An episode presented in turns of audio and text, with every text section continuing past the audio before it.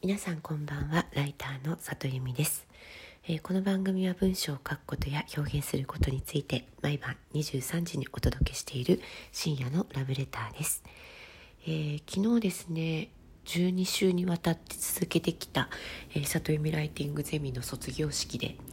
え、最後なのでみんなで会いたいねって話をしましてですね全員抗原検査必須で ペロペロやって あの陰性だった人だけ入っていいっていうルールにして、えーと、みんなでえリアルの場で会いました。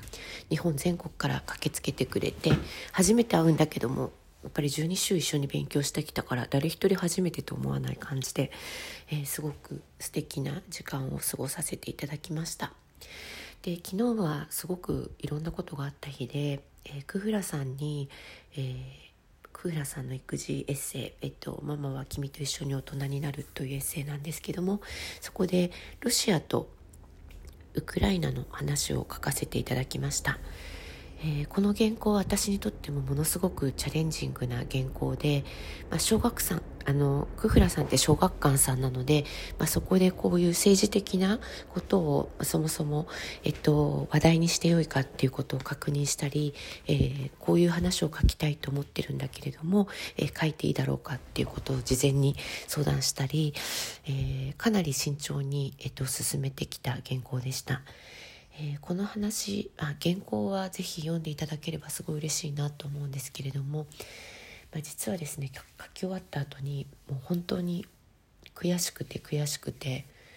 久しぶりに涙が出たぐらいなんで私こんなに出力がないんだろうもっとうまく書ければいいのにと思って久しぶりに悔しい思いをしました。でまあ何が悔しかったかってまああの実はね話はねそのロシア人のマリアという女性と出会ってですね、まあ、彼女の話を聞くとね彼女はご両親と弟はロシアにいるんだけれどもいとこは全員ウクライナにいてそれもものすごく爆撃の激しい地域に住んでいて今4人中1人しか連絡が取れないとで3人の消息が取れないってことを言っていたんですね。でまあいろんな話を聞かせてもらってでこのことを書かせてもらっていい？って言ったら、まあ、マリアが「うんいいですよ」ってあの「ぜひ書いてほしいです」って言ってくれたので、まあ、マリアの言葉を私は預かって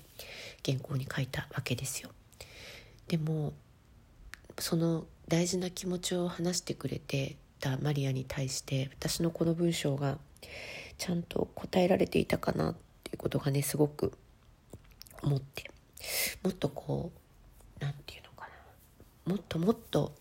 伝えることができたんじゃないかなっていうふうに思うし、うん、ただなんか最初書き始めた時はこの話もめちゃくちゃエモく書くと思ってたんですよ。もうめちゃくちゃ読んだ人が泣いちゃうような話にするって思いながら書いてたんですけども途中でいや違うなって思ってこの話は演出をつけちゃダメだってすごく思ったんですよね。あの演出私文章における演出って必要だと思っていてそれは盛るっていうことではなくて、まあ、構成の順番であったりとか、えっと、物語のストーリーラインであったりとか、まあ、そういうことであの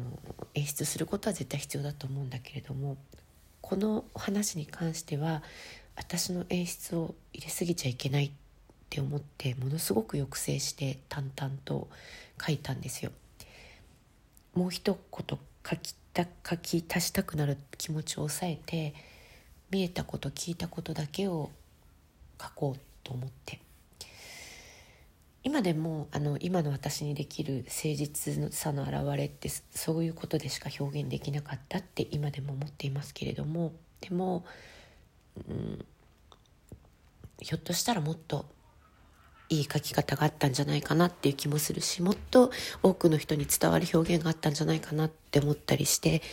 えー、もうくそ私下手くそと思って もうすっごい悔しかったもっともっともっともっと上手くなりたいっていうふうに思いましたただあの今私が伝えたいことっていうのを頑張って頑張って誠実に書いたつもりなので、えー、久しぶりに皆さんにお願いなんですがこの記事は読んでもらえたら嬉しいなと思います。うん、で、まあ、この先もねこういうことに書くことに挑戦していきたいなと思うし、まあ、人から預かった大切な話を誠実にねだけどたくさんの人に読んでもらえるものにしたいなっていうふうに思っていて、まあ、そういうことは諦めたくないなっていうふうに思いました、えー、そんな話をね昨日もあの卒業式でみんなにさせてもらったんだけれども、まあ、ライターになって21年経ちますけれども私文章にちゃんと向き合ってあの私は原稿下手な下手だけどコミュニケーション能力が高いから使ってくださいってずっと言ってたんですけどもいやいやと思って文章にちゃんと向き合うようになってからまだ私数年なので